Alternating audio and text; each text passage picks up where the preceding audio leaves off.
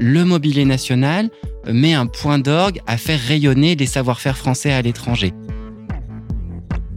Il y a cet atelier de recherche et de création avec cette idée de soutenir les designers. On crée le patrimoine de demain et on restaure le patrimoine d'hier.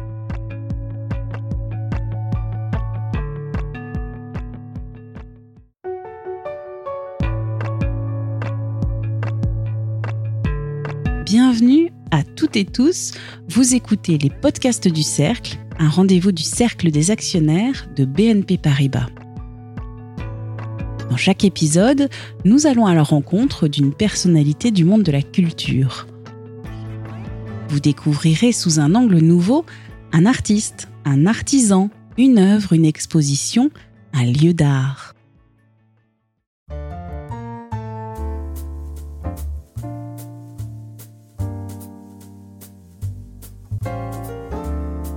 Aujourd'hui, nous rencontrons Pierre Audeline, chargé du développement des partenariats et du mécénat au Mobilier National.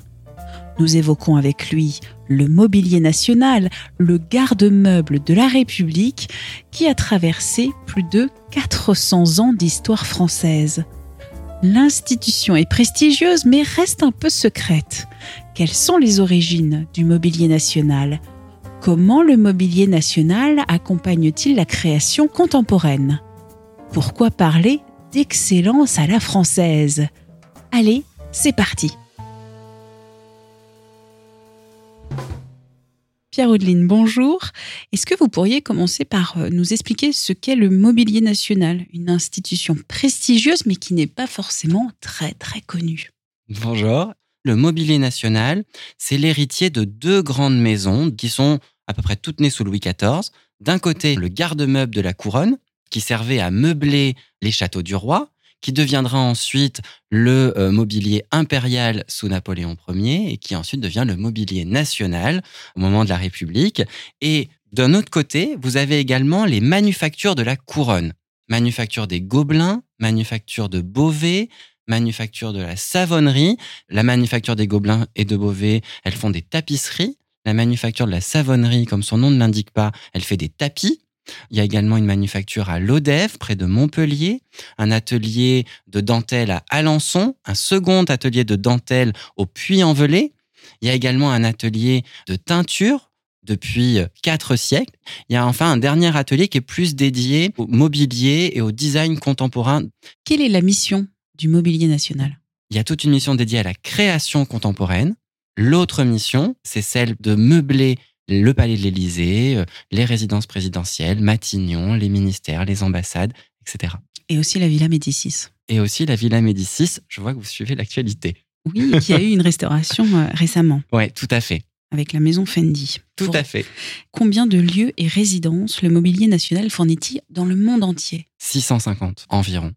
On s'attend pas du tout à ce chiffre parce que on pense effectivement Élysée, Matignon, ministère, mais c'est également donc toutes les ambassades de France à l'étranger, des nouveaux partenariats avec les villas françaises à l'étranger, la Villa Médicis, la Villa Albertine aux États-Unis. C'est également une mission qui est moins connue des dépôts dans les musées et les châteaux. Pour aménager une ambassade ou une résidence de préfet, concrètement, comment ça se passe? C'est les services d'un ministre qui vont adresser une demande au mobilier national.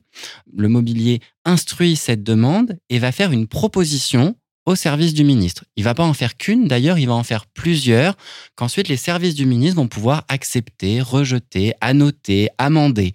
S'il y a besoin, on peut également organiser une visite sur place dans les réserves du mobilier national pour présenter les objets, la proposition. Une fois que la demande est validée, il y a un autre service qui entre en jeu après celui de l'ameublement, c'est le service du magasin et transport, et c'est eux qui vont se charger de l'installation sur place. Et éventuellement, il y a également les autres ateliers du mobilier qui peuvent intervenir pour euh, fixer des rideaux, euh, restaurer un tout petit meuble ou le, le réagencer de la meilleure façon. Est-ce que vous avez un style, euh, un cahier des charges afin de respecter, de créer une ambiance qui soit typiquement à la française? Il n'y a pas de cahier des charges pour incarner en quelque sorte euh, la France. Mais de fait, le mobilier national euh, met un point d'orgue à faire rayonner les savoir-faire français à l'étranger. C'est de se servir de l'Élysée, de, des ministères, comme d'une vitrine, là où, où le mobilier national a une vraie plus-value, c'est qu'il y a tout un art de l'ensemblier, c'est-à-dire cette idée de marier à la fois du décor, ça fait appel aux collections incroyables de tapisseries du mobilier national, et puis ensuite tous les meubles qui font partie des collections. Et c'est cet art de l'ensemblier qui fait vraiment un élément du soft power, en quelque sorte français. C'est la culture française qui s'exporte. En quoi le mobilier national représente-t-il un laboratoire du futur? Je dirais par euh, sa raison d'être première, qui est d'être tourné vers la création contemporaine on crée en quelque sorte le patrimoine de demain. Et il y a cet atelier de recherche et de création créé en 1964 par André Malraux avec cette idée de soutenir les designers puisque dans les années 60, on voit qu'il y a la concurrence scandinave, italienne et que les designers français n'ont pas les moyens de s'exprimer. Donc la puissance étatique va décider de mettre à la disposition des designers des outils, un atelier où ils vont pouvoir prototyper. Il y a 600 projets qui ont été créés depuis 1964. C'est euh, une dizaine de projets par an qui sont créés par cet atelier. Est-ce que vous pouvez euh, nous évoquer un ou deux biens particuliers qui sont riches en histoire ou que vous aimez particulièrement? C'est une question toujours un peu délicate parce que je peux me mettre à dos ensuite tous mes collègues. Parce que chacun va dire, mais moi, c'était celui-ci mon objet préféré, pourquoi tu n'as pas parlé de celui-là? Alors, je, vais faire un grand écart. Je vais essayer de citer deux exemples. Premier grand écart, on est sous Louis XIV. Louis XIV s'installe au Louvre. Il décide de recouvrir entièrement le sol de la grande galerie du Louvre, 495 mètres, de tapis de savonnerie on va lancer une commande de 93 tapis qui vont à peu près faire 9 mètres de long chacun. Le Mobilier National en conserve une quarantaine. Le Mobilier National a pu acheter un nouveau tapis. Donc on complète comme ça euh, la collection. Il y en a également qui sont euh, au Louvre, au Musée des Arts Décoratifs. Et il y a un projet, ce serait un jour réunir ces 93 tapis. Alors est-ce possible? Je ne sais pas. Et le deuxième objet alors? Je finis mon grand écart. La table du Conseil des ministres. Il faut s'imaginer que jusqu'en 2022, le Conseil des ministres, qui se réunit euh, toutes les semaines autour du président de la République, n'avait pas de table. C'était des tréteaux, une planche, une nappe et du juponnage autour. Lorsqu'Hervé Lemoine a pris la direction du mobilier national, il a proposé à Emmanuel Macron de dessiner la première table du Conseil des ministres. On a décidé d'en confier la réalisation à des étudiants des écoles d'art et de design de Paris et d'Île-de-France. Ce sont cinq jeunes qui vont euh, remporter ce concours avec un projet qui s'appelle Médula. Et la table a été réalisée dans l'atelier de recherche et de création du mobilier national. Ça a pris deux ans elle a été inaugurée le 14 septembre 2022. Elle a dû répondre à un cahier des charges assez drastique. Il faut qu'elle soit montée, démontée en moins de 30 minutes. Il faut qu'elle soit modulable en fonction du nombre de ministres présents. Il faut qu'elle passe dans le monde charge de l'Élysée, donc un encombrement minimum. Mais aujourd'hui, le Conseil des ministres a sa propre table.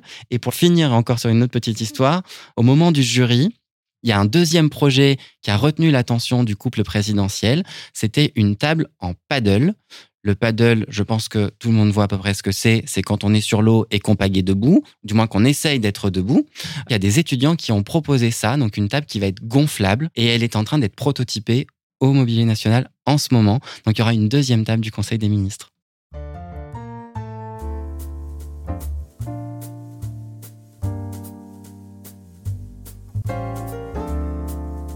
C'est déjà la fin de cette interview.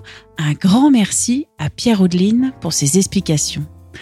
Nous espérons que, grâce à cette conversation, vous savez désormais comment le mobilier national contribue discrètement mais sûrement à l'exportation du soft power à la française. Si vous voulez en découvrir davantage sur le mobilier national, l'institution organise, à partir d'octobre 2023, l'exposition Les Aliénés sur des objets métamorphosés par des artistes contemporains. À très bientôt pour un nouvel épisode des podcasts du Cercle.